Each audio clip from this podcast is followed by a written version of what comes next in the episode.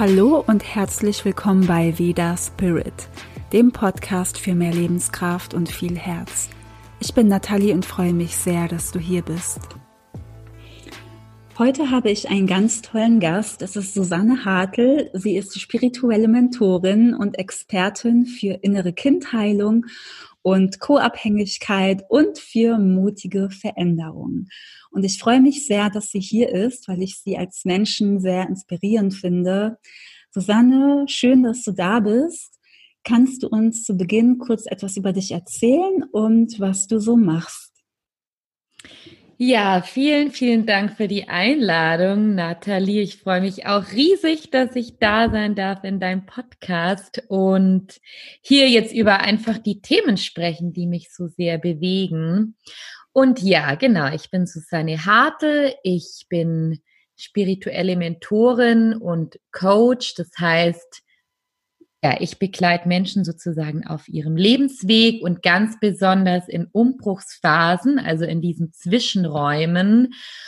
Und ich arbeite ganz stark über ja, familiäre Themen, schon so Themen, die mit der Vergangenheit zu tun haben und auch mit der Kindheit und verbinde das mit meiner spirituellen Anbindung und sozusagen auch mit einer Seelenebene. Und mir macht es wahnsinnig viel Freude, Menschen zu begleiten, neue Türen und Möglichkeiten zu eröffnen und ja, mutig zu betreten. Und im Moment arbeite ich über Einzelsitzungen und Workshops und plane auch im nächsten Jahr äh, Retreats zu machen. Genau, und habe auch Online-Formate das ist sozusagen ja. das, was ich anbiete. Das hört sich super schön an und ja, ich lese auch immer viel auf Instagram bei dir auf deiner Seite und ich finde deine Texte immer super toll, also sehr, sehr tiefgreifend, ähm, sehr echt und ich finde auch, dass einem dann auch die Möglichkeit geboten wird, ja, sich wirklich zu öffnen durch deine, durch dein Geschriebenes einfach. Ähm, eins deiner Themen ist ja auch so Co-Abhängigkeit, was ich auch sehr, sehr spannend finde. Kannst du uns vielleicht zu Beginn auch nochmal so erklären, was, was Co-Abhängigkeit bedeutet? Ja, sehr gern. Es kann sein, dass der Begriff erstmal ein bisschen irritiert und vielleicht auch abschreckt. Also ich kann mich noch erinnern, als ich das erste Mal damit zu tun hatte, ich wollte gar nichts damit zu tun haben und ich dachte mir so, nein, nein, nein, das bin ich auf keinen Fall. Und ich bin eigentlich auch kein Fan von so medizinischen Begriffen und trotzdem macht es da jetzt Sinn.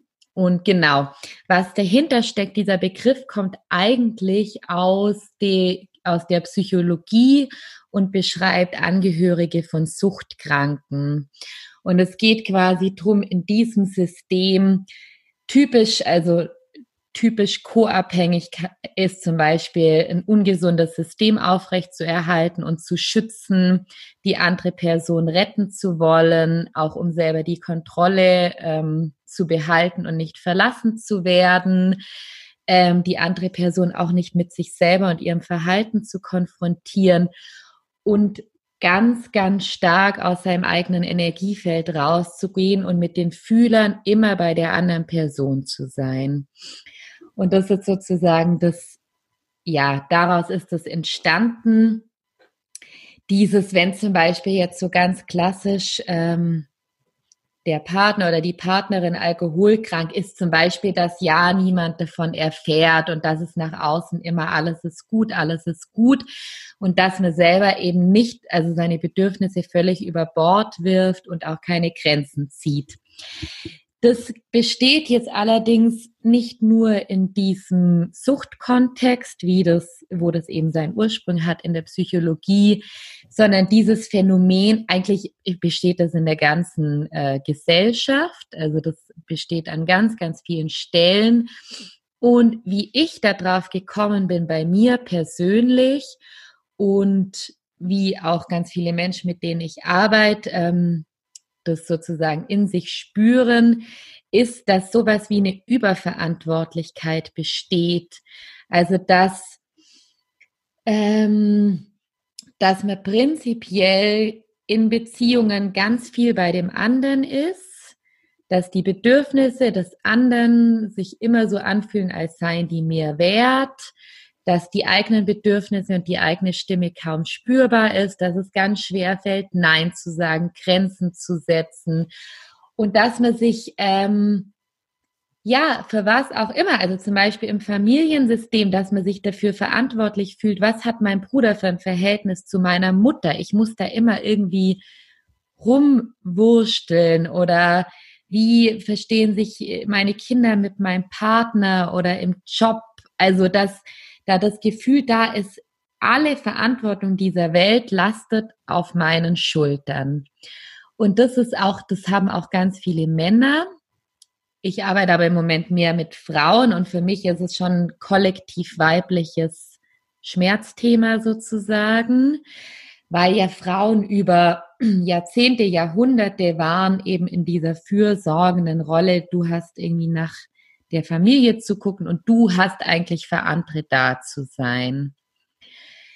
Und das Problem, was sich zeigt, ähm, eben so in dieser Co-Abhängigkeit, ist, dass es, dass dieses äh, Phänomen oder dieses Muster Beziehungen auf Augenhöhe quasi unmöglich machen, weil es ist, weil oftmals hat es auch damit zu tun, dass der eigene Selbstwert nicht spürbar ist und es geht eher immer um die andere Person, aber es ist nicht unbedingt ein selbstloses Geben.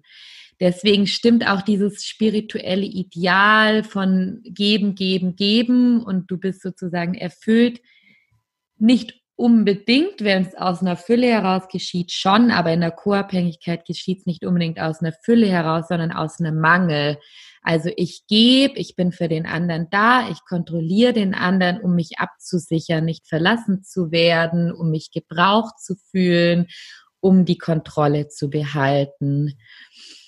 Und dann ist es auch wahnsinnig schwierig, den ähm, ja das eigene Leben wirklich frei zu gestalten und den Lebensweg frei zu gehen. Und das kenne ich bei mir selber, weil ich damit sozusagen, weil ich diese Überverantwortlichkeit sehr, sehr gut kenne von klein auf, dass ich schon ganz früh als Kind energetisch die Nöte, die emotionale Not und auch die Unstimmigkeit in der Beziehung von meinen Eltern ausgeglichen habe.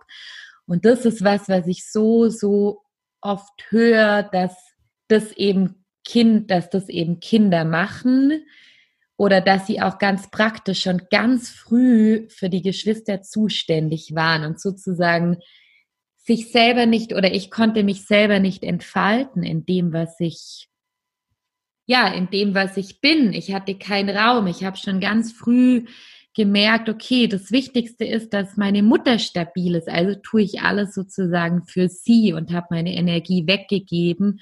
Und wenn das nicht bearbeitet wird, dann bleibt es so. Und das habe ich eben immer wieder erlebt dann auch später, dass ich in Beziehungen ganz schnell in Abhängigkeiten reingegangen bin, meine Beziehung, meine ähm, Energie weggegeben habe, alles von diesen Menschen abhängig gemacht habe und dann passieren ganz, ganz fiese Beziehungskonstellationen von Macht und Ohnmacht und so. Ähm, ja, das ja. ist äh, super spannend. Ähm, hört sich auch für mich nach einer sehr guten Erklärung einfach an, äh, wegen dem Wort Co-Abhängigkeit, also wie du das auch beschrieben hast am Anfang. Ähm, ja, ich kann mir vorstellen, dass viele Menschen dann erstmal ja so eine Abneigung gegen das Wort haben, weil wenn man sagt, ich bin co-abhängig, das äh, hört sich ja auch nicht gerade schön an und sowas will man wahrscheinlich über sich auch gar nicht denken oder vielleicht auch glauben. Ähm, das hört sich auch für mich so an, ähm, was du beschrieben hast, wenn man als Kind das schon merkt oder so zum Beispiel ähm, ja für die Eltern da sein möchte, dass man viel von ihnen nimmt, von den Emotionen und Gefühlen, würdest du auch sagen, dass das meistens hochsensitive Menschen sind? Oder hat das damit nichts zu tun? Weil als Kind sind wir ja eigentlich alle hochsensitiv. Ja, das ist ganz, ähm, also ich habe schon das Gefühl, dass es damit zusammenhängt. Ich meine, ich glaube, dass viele Menschen das haben, die sich vielleicht auch selber nicht unbedingt als hochsensitiv ähm, bezeichnen würden. Ich habe jetzt natürlich durch meine Arbeit mehr mit hochsensitiven Menschen zu tun. Und es ist schon sehr interessant, auch in Familiensystemen. Es übernehmen teilweise, übernehmen manche Kinder die Rolle mehr und manche weniger. Und das äußert sich da, also das spiegelt sich dann im ganzen ähm, Leben sozusagen wieder. Und ja, das mit dieser Abneigung, das kann ich total gut verstehen. Ich bin auch immer noch am Forschen, wie ich das bezeichnen kann, dass ich noch mehr Menschen auch abholen kann. Weil mir ging das genauso. Ich kam darüber, das ist so ein paar Jahre her, über eine Aufstellung dazu, wo sich gezeigt hat während der Aufstellung, dass ich, dass, dass ich quasi ständig aus meinem Feld spring zu der anderen Person und da aber gleichzeitig wahnsinnig bedürftig darin bin. Und dann hat damals die, ähm, genau, bei Susanne Hühn, ich weiß nicht, ob sie, das ist eine ziemlich bekannte Autorin, ob sie vielleicht jemand kennt. Und sie meinte zu mir, schau dir dieses Thema Co-Abhängigkeit an. Und ich war erst im Widerstand und dann wurde es aber für mich zum absoluten Schlüssel, weil ich so, so vieles verstanden habe, weil dieses ganze wie das eben alles miteinander zusammenhängt, mit dem meine Bedürfnisse nicht spüren, nicht ausdrücken können, nicht Nein sagen können, mich gebraucht fühlen. Und ähm, das, das führt wie zum Ursch, also für mich führt das sehr zur Ursprungswunde zurück.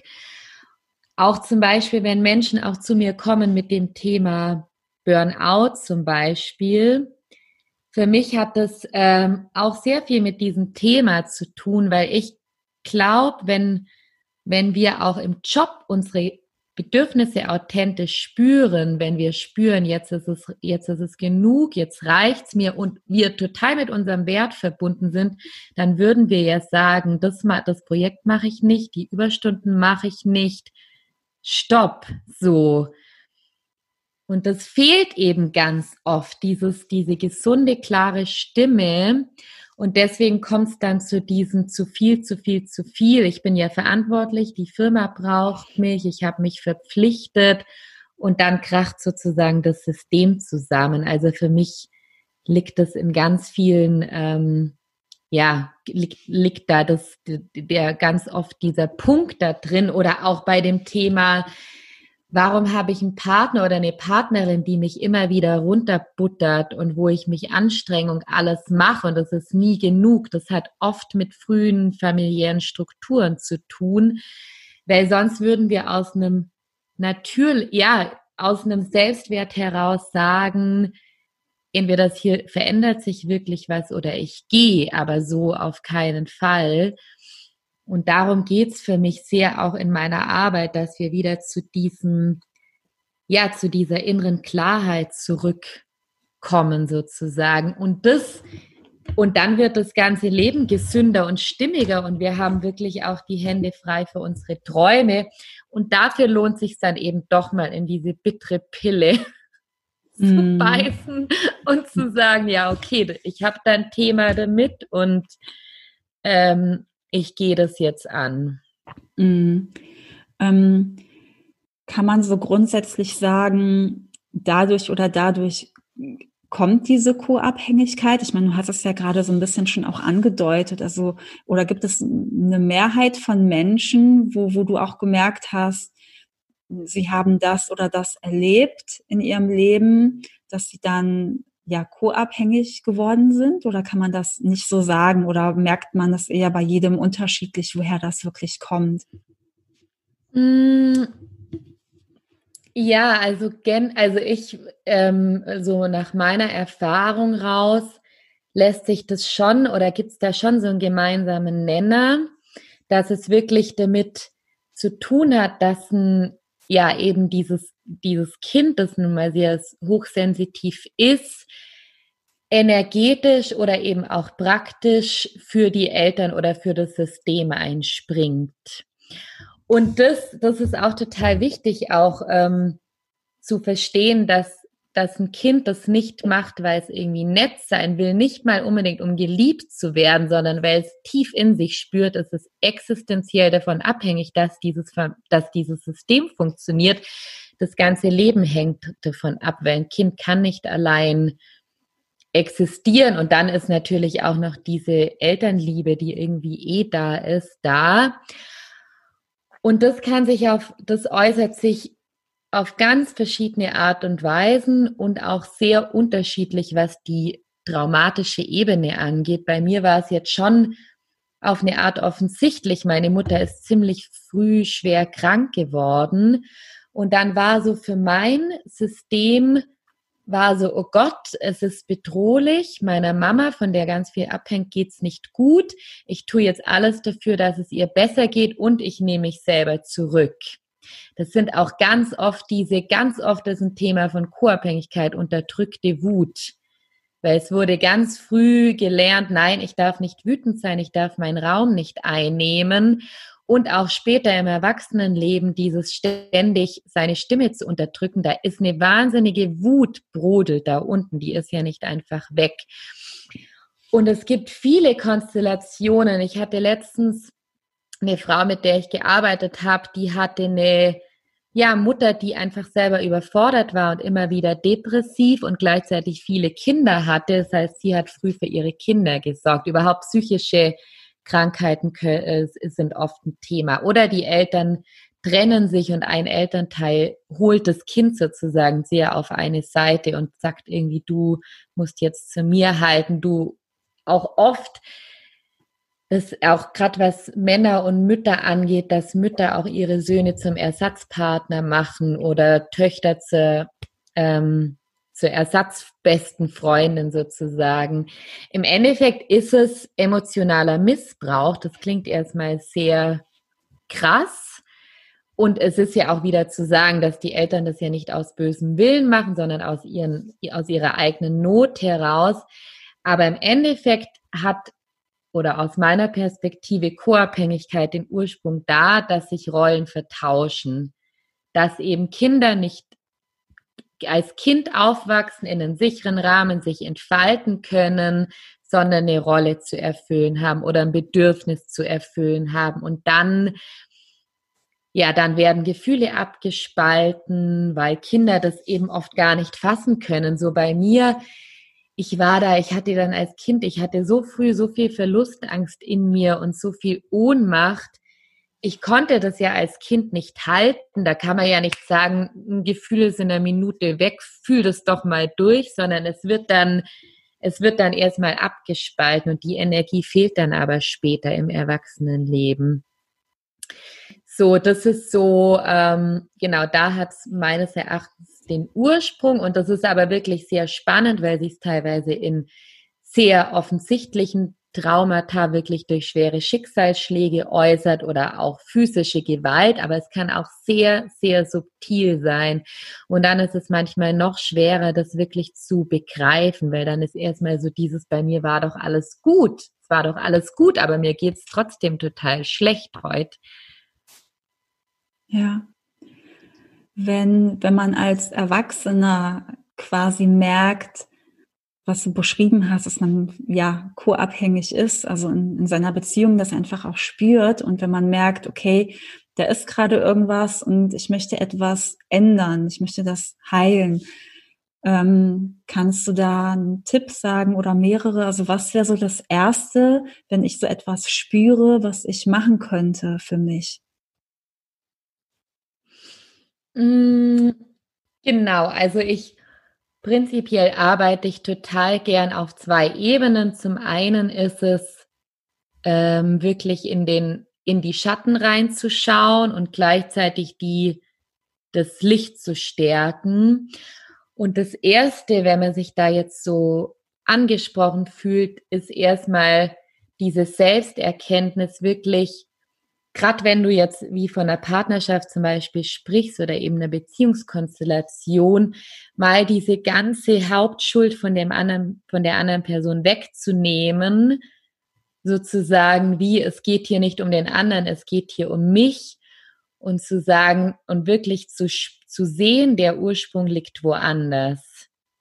Das heißt nicht, dass die andere Person, dass das gut zu heißen ist oder dass die machen kann, was sie will, aber wirklich mal zu sehen, okay, da, das sind in mir Strukturen, die das sozusagen hervorgerufen haben und sich für die Bereitschaft zu öffnen, dorthin zu schauen. Also wirklich, ja, sich den Schmerz an, so sich den, den, den schmerzvollen Punkten ähm, zu öffnen sozusagen und auch ähm, ja mit allem, was dranhängt, da auch nochmal ins Gefühl zu gehen. Und dann gibt es verschiedene Möglichkeiten. Also ich bin, ich empfehle tatsächlich auch aus meiner eigenen Perspektive, sich dafür Unterstützung zu holen, weil wenn da tiefe Wunden sind und auch abgespaltene Anteile, ist es, es braucht dafür einen sicheren Raum und wir können ganz schwer uns selber diesen sicheren Raum geben und uns total fallen lassen. Also das ist so,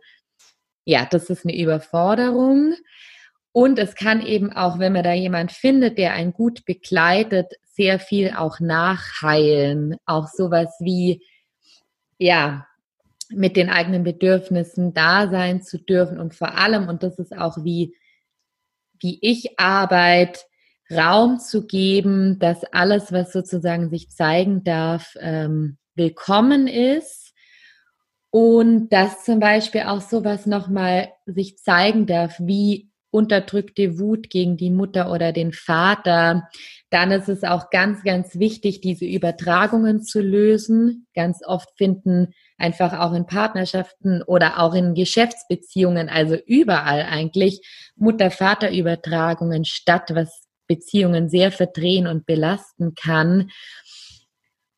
Das so zum einen, also im Endeffekt mit diesen inneren Anteilen zu arbeiten, sehr über den Körper. Also ich finde, der oder der Körper muss da unbedingt mit so zu spüren, wo sitzt was, wie fühlt sich das an. Überhaupt ist Heilung für mich wirklich wieder in die Körperpräsenz zurückzukommen. So, das ist das eine und sich dann auch ganz auch im äußeren Leben Raum zu schaffen, um sich wirklich wieder mehr spüren zu können und eben auch, was ich meinte, so das eigene Licht und das eigene Potenzial zu entdecken. Und wir haben das alle in uns. Zum Beispiel hatte ich das letztens mit einer Frau, die da war, die eben, wo sich das sehr in ihrer Familie zeigt, dass sie sich also als Mutter so, dass sie sich komplett für die energetische Situation in ihrer Familie verantwortlich fühlt. Sie hat das Gefühl, sie muss alles halten und ich glaube, das kennen viele Frauen. Ich kenne das auch aus meinem Ursprungsfamiliensystem. Und das ist dieser alte Anteil, dieser Kindanteil, der dann anspringt und der sich total verantwortlich fühlt und das ist total erschöpfend.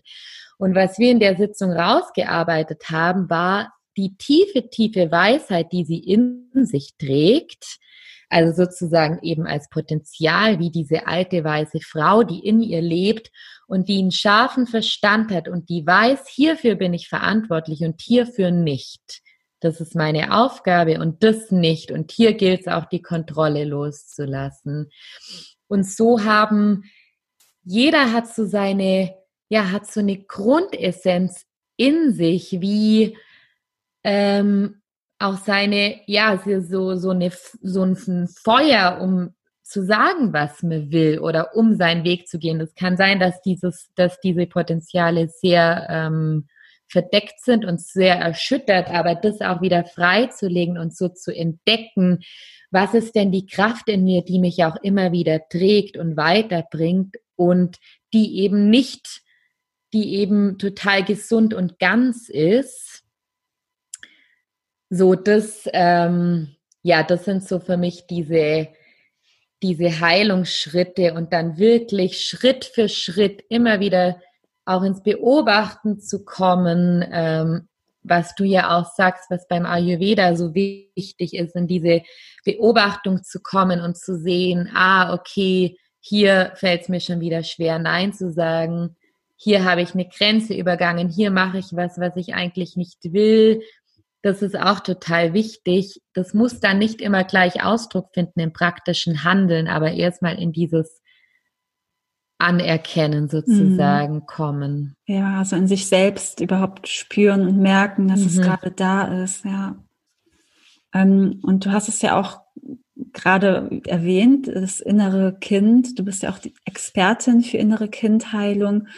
Und also es, ich gehe mal davon aus, also man kann, es gibt ja so diese zwei Seiten. Also einmal, man hat jemanden, bei dem man ist, zum Beispiel bei dir, und du arbeitest dann wahrscheinlich auch mit der Person, äh, mit dem inneren Kind. Und dann kann man das oder sollte man das auch natürlich ähm, ja in das eigene Leben integrieren, also im Alltag einfach, wo, wo, wenn sich das innere Kind quasi zu Wort meldet. Kannst du vielleicht darüber noch etwas erzählen? Vielleicht Gibt es da bestimmte Techniken, die du anwendest oder gibt es eine Technik, die du vielleicht jetzt einmal mitgeben könntest, was man im Alltag machen kann? Oder, oder wann merke ich, wann zeigt sich denn mein inneres Kind überhaupt? Ja, super spannend. Ähm, genau, erstmal, wann merke ich denn, wann sich mein inneres Kind zeigt? Im Endeffekt ist ja also zum einen gibt es halt, es gibt ganz, ganz viele inneren, innere Kinder. Wir haben so eine ganze, einen ganzen Kindergarten in uns und es gibt auch noch die inneren Teenies. Das ist wirklich äh, ganz, ganz vielfältig. Im Endeffekt, was wir äh, sozusagen im Gesunden, es gibt ja auch einfach dieses, diese gesunden inneren Anteile, dann spüren wir, dass wir irgendwie ganz neugierig verspielt sind, unbedarft. Das ist dann natürlich, das kann auch ist sehr, sehr schön. Und wie wir spüren, wenn da was Verletztes in uns ist, das ist zum Beispiel, dass wir merken, dass unser ähm, System überreagiert. Also, dass wir total ähm, wuschig sind, uns nicht mehr spüren, den Körper nicht mehr spüren, oder dass wir ganz, ganz viel Angst haben vor einer, in einer Situation, die von auf objektiv betrachtet gar nicht so angstvoll ist. Und eigentlich ist es fast alles, denn als Erwachsene mit unseren vielen Ressourcen können wir alles bewältigen. Dass wir zum Beispiel vor einem Chef oder Chefin wahnsinnig Angst haben, und es sich anfühlt, als würde davon jetzt unser Leben abhängen oder ganz, ganz große Verlustängste, dann das sind Anzeichen dafür, ah, da ist, das ist ein alter Anteil, das ist ein inneres Kind, das sich hier zeigt oder wenn wir sehr, sehr nervös sind oder unklar sind, auch im Alltag oder nicht mehr aufhören können zu arbeiten, sondern da so total in diesem, ich muss funktionieren, ich muss es gut machen dann spüren wir, wir sind dem inneren Kind. Und was kann man machen? Zum einen ist es gut, mal innezuhalten und ja, genau, ich lege schon hier so meine Hand aufs Herz, das ist auch immer gut. Und mal innezuhalten und zu spüren, okay, was ist hier los? Was ist hier gerade aktiv in meinem Körper? Wo sitzt es? Und mal dieser Stimme zu lauschen, die da kommt. Und das ist schon mal der aller, allererste Schritt Aufmerksamkeit. Denn wer vielleicht auch Kinder hat und wir haben oder auch damit zu tun hat, Kinder und wir alle, wir lieben Aufmerksamkeit. Das heilt schon allein so eine bedingungslose und auch neutrale Aufmerksamkeit mal so, okay, ich sehe dich und ich lasse dich hier sein und auch sowas zu sagen wie, ja, schön, dass du da bist und dich zeigst, weil das, was ja ganz oft passiert ist, dass wir das um kein, auf keinen Fall haben wollen. Es soll weggehen, die komische Angst soll weggehen. Alles soll einfach weggehen, doch das funktioniert nicht, denn es sind ja wir. Also das ist ein guter Schritt. Dann ganz heilsame Sätze sind auch, wie zu dir selber zu sagen, auch, ich bin genug, es ist genug für mich da ich bin liebenswert, ich bin richtig, ich habe nichts falsch gemacht. Also es gibt so verschiedene Sätze, so die, die das System einfach beruhigen. Das ist auch schön, das in die Meditation einzubauen oder eben, wenn es akut ist, so sich ähm, ja sozusagen immer mehr drin zu üben, liebevoll zu begegnen. Ähm, und was so ein ganz praktisches Tool ist, was ich auch wirklich gern anwende, wenn es darum geht, dass, dass herausfordernde Situationen im Alltag sind, zum Beispiel ein Beziehungsgespräch mit dem Partner oder der Partnerin oder auch ein Date oder auch, äh, ja, wo einfach oder mit dem im, im Job, wo einfach klar ist, es ist jetzt erforderlich, dass ich als Erwachsene da bin, unbedingt, dann kann man auch bewusst die inneren Kindanteile, die Angst haben oder die sich überfordert fühlen, denen erlauben, dass sie was anderes machen, zum Beispiel Pony reiten oder auf eine Insel oder schlafen gehen. Es hört sich jetzt erstmal komisch an, aber es geht darum, in einen liebevollen inneren Dialog zu kommen und sozusagen zu sagen, und alles in mir, das jetzt so große Angst hat und für das, wo das einfach zu viel ist, die dürfen jetzt, die müssen nicht mit in diese Situation gehen. Also ja, gern mal ausprobieren. Es funktioniert wirklich und es unterstützt dabei, eben in Wicht oder in Herausforderungen mehr in so einer erwachsenen Präsenz zu sein. Und das macht das Leben viel, viel einfacher. Ja, ja, vielen Dank für die super tollen und hilfreichen Tipps. Ähm, bei deiner Arbeit, wenn es um dieses Thema geht, also innere Kindheilung, stellen sich die Menschen dann auch sich selber als Kind vor oder geht es dann mehr um diesen Dialog oder ist es unterschiedlich? Also habe ich quasi in dem Moment auch ein Bild von mir, als ich vielleicht klein war? Hm, ja, es ist unterschiedlich. Es kommt natürlich darauf an, wie visuell, visuell die Menschen sind. Doch es, ich lade ich lade das schon bewusst ein. Es ist eben, wenn wir zu einem bestimmten Thema kommen und dann frage ich so, und wie alt bist du da? Und es kommt drauf an, je nachdem, wie auch die Person oder wie schnell die Person mit reingeht. Aber schön ist es, wenn es dann wirklich möglich ist. Und deswegen ist auch die Begleitung so toll, wenn sich die Person da wirklich mal reinfallen lassen kann und dass ich so als Therapeutin in Dialog mit diesem inneren Kind gehe und dann frag, was ist da passiert? Wie fühlst du dich? Was brauchst du? Und ganz oft ist es eben, dass da ganz viel Angst ist oder dass das eben ganz viel verschüttet ist und dass es dann erstmal darum geht, schön, dass du da bist, du bist okay und oft haben diese an oder wenn haben diese inneren Kinder hören das das erste Mal. Also und wenn dann die Person, die da da ist, sich wirklich drauf, ja, dass die sich drauf einlässt und ähm, wirklich ganz da sozusagen reingeht oder auch teilweise reingeht. Aber ich lade das dann, ja, lade diese Anteile ein, da zu sein und ob dann wie vom inneren Auge sichtbar wird, ja, das passiert schon oft so. Und ich sehe das dann auch mit. Also das ist ähm, so, ich sehe dann auch diese Kinder, wie sie in der Ecke sitzen oder ja. im, im mhm. Kreis rumrennen und spüre dann sozusagen das mit. Und auch das, das ist eben auch eine heilsame Erfahrung, überhaupt mal gespürt zu werden. Das erlebe ich in meinem eigenen so auf meinem eigenen Heilungsweg und auch wenn ich Menschen begleite, dass das was ganz Wertvolles ist, endlich mal gespürt und gesehen zu werden, weil wir ja ganz oft mit so einem Performance und so einer Maske da draußen rumrennen. Das stimmt. Und das Tolle ist ja, dass wir das ja alles selber machen. ne? Also es passiert ja in uns und wir machen es dann. Und vorher haben wir es vielleicht gar nicht gemacht. Aber ja, wie du schon sagst, eine Unterstützung dabei ist dann ganz schön wertvoll. Ähm, ich habe ja vor vielen Jahren, also einige Zuhörer werden es vielleicht wissen, je nachdem, welche Folgen sie sich angehört haben, aber ich habe ja früher auch einen Burnout gehabt und Panikattacken, Angststörungen und so weiter.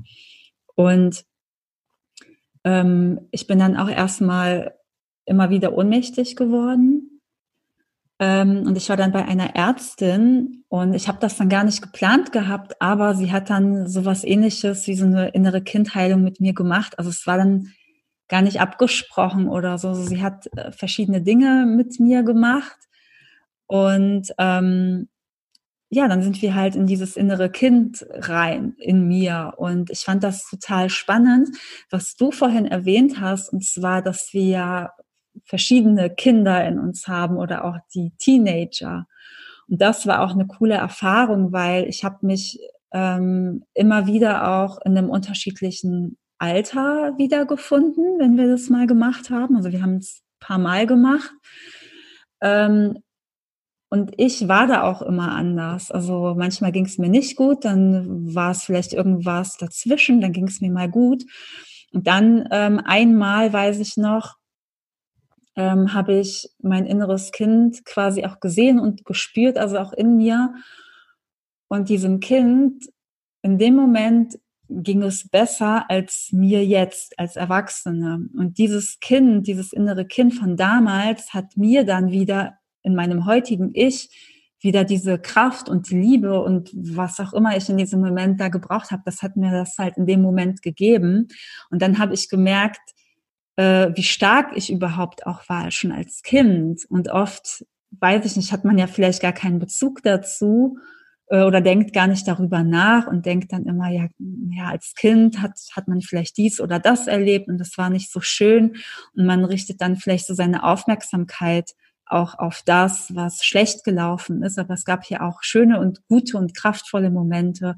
Und das fand ich super cool, dass ich ähm, mich als Kind so gesehen habe. Ja, das wollte ich nur dem hinzufügen, weil ich das einfach so spannend fand. Ja, mega spannend. Ja.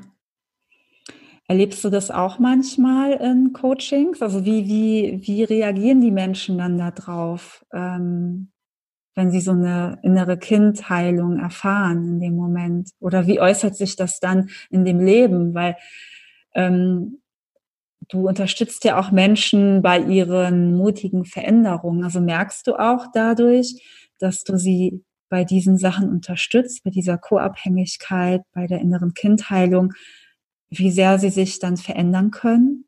Also inwieweit geht das dann? Ähm, ja, auf jeden Fall. Also was bei die, was so direkt passiert, wenn man mit dem oder was so direkt in den Sessions oft passiert, ist, dass das ganze System viel entspannter wird und die Gedanken wieder klar. Und dass da wieder so, dass wieder eine Verbindung da ist, auch zu der eigenen Stimme, auch zu der spirituellen Anbindung, weil das hat auch viel miteinander zu tun. Wenn wir sehr in diesen verletzten inneren Kinder sind, dann können wir, dann können wir unsere spirituelle Anbindung und innere Stimme nicht hören.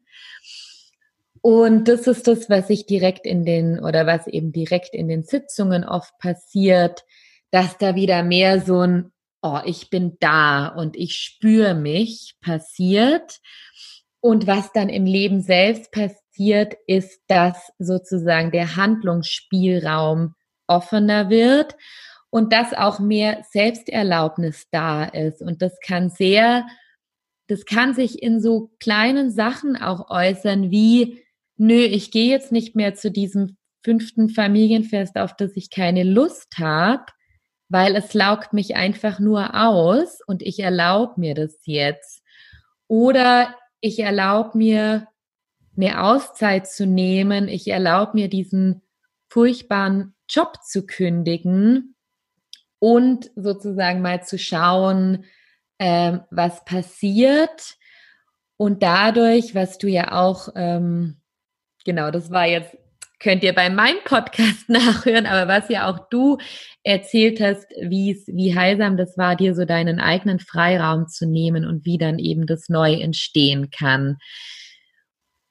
Und was ich eben ganz, ganz stark bei dieser Arbeit erlebt, dass Sachen möglich waren, die ganz, ganz lang blockiert waren, weil, es, weil das System es nicht halten konnte, wie ich das jetzt auch bei mir selber merke, dass ich jetzt auch nicht mehr in Berlin in meinem gewohnten Umfeld lebe, sondern jetzt hier im Allgäu beim, bei, in einem ganz neuen Umfeld und ja auch nächstes Jahr dann nach La Palma weiterziehe. Das wäre vor ein, zwei Jahren noch undenkbar gewesen. Ich hätte das, das hätte mich total überfordert. Ich hätte Panik bekommen. Ich hätte Angst gehabt. Und durch diese, ja, durch diese mehr Energie, die da ist und mehr Erdung, ist auch mehr Wagnis möglich. Und das erlebe ich auch bei den Menschen, die ich begleite, dass auch diese Neugierde größer wird, so dieses, oh, ich habe schon immer mal, ich wollte schon immer was mit Natur machen und mit Kindern, ähm, was ist da möglich? Was könnte ich vielleicht noch für eine Ausbildung machen oder wo könnte ich mal reinschnuppern? Und man sagt ja auch, dass äh, in der Traumaheilung, dass sozusagen Neugierde und auch dieses, dieses Forschende ist im Endeffekt das, das, das Gegenteil von Trauma. Und das ist so dann diese Magie, die passiert. Durch mehr innere Stabilität, ja, wird mehr, mehr, wird, öffnet sich oder wird einfach der Raum weiter sozusagen. Ja, total schön. Ja, die ganze Energie wird anders von einem selbst, ne? Und dann zieht man wiederum die Dinge an, die zu einem gehören. Also, weißt was ich meine, ne? Dieses, ähm, ja, was zu einem auch passt, was man sich auch wünscht. Man wird ja auch mehr zu sich selbst in dem Moment, oder? Ja. Genau, das ist, genau, man wird mehr zu sich selber und das ist auch spannend, weil ich immer wieder von Menschen auch höre, so dieses, dieser Schmerz, mein, ich habe mich verändert, mein Umfeld passt nicht mehr. Wie soll ich denn Leute finden, die, ähm, die, die passen? Und ich finde auch dieses äh, Thema Umfeld ist auch was Veränderungen angeht, sehr, sehr spannend, weil das kann enorm blockieren, wenn man mit Menschen zu tun hat, die auf einer anderen Bewusstseinsebene sind und einfach ja, oder die, die das nicht so sehr in sich spüren, in die Weite zu gehen, ins Neue zu gehen. Das sind dadurch keine schlechten Menschen, aber sie unterstützen an diesem Punkt auch nicht, mutig neue Schritte zu gehen und wirklich der, dem Seelenruf sozusagen zu folgen oder das zu machen, was einfach ansteht. Und dann ist es schon gut, da auch wirklich Grenzen zu setzen und sich Räume zu schaffen, wo diese, wo das nicht so sehr reinfunkt. Und eben, was du sagst, mit dem es kommt zu einem, was zu einem gehört, so empfinde ich das eben auch, wenn wir uns mehr, wenn wir mehr uns selber sind und uns das mehr zugestehen, dann ziehen wir automatisch Menschen in unser Leben, die auch passen und mit denen wir auf einer Ebene sind und wo wir auch mehr die gleichen Ziele und Visionen haben. Doch dafür braucht es oftmals ähm, ja den Mut, dem Alten gegenüber auch Grenzen zu ziehen oder da sagen, ich distanziere mich da ein Stück weit und das kann, dann kommt die Co-Abhängigkeit wieder rein, da können große, große Schuldgefühle aufkommen und es was überhaupt ein Thema von Co-Abhängigkeit ist, wahnsinnig viel Schuld, wenn die gewohnten Muster verlassen werden von ich bin immer für alle da und ich bin die Gute oder der Gute oder der Gute. Und dann ja, diese Selbsterlaubnis, ich bin wertvoll, mir darf es gut gehen, ich darf für mich sorgen und ich darf ein Leben leben, das mich erfüllt auf allen Ebenen. Ich bin das wert. Und diese Schuld ein Stück weit dann auch auszuhalten. Ja.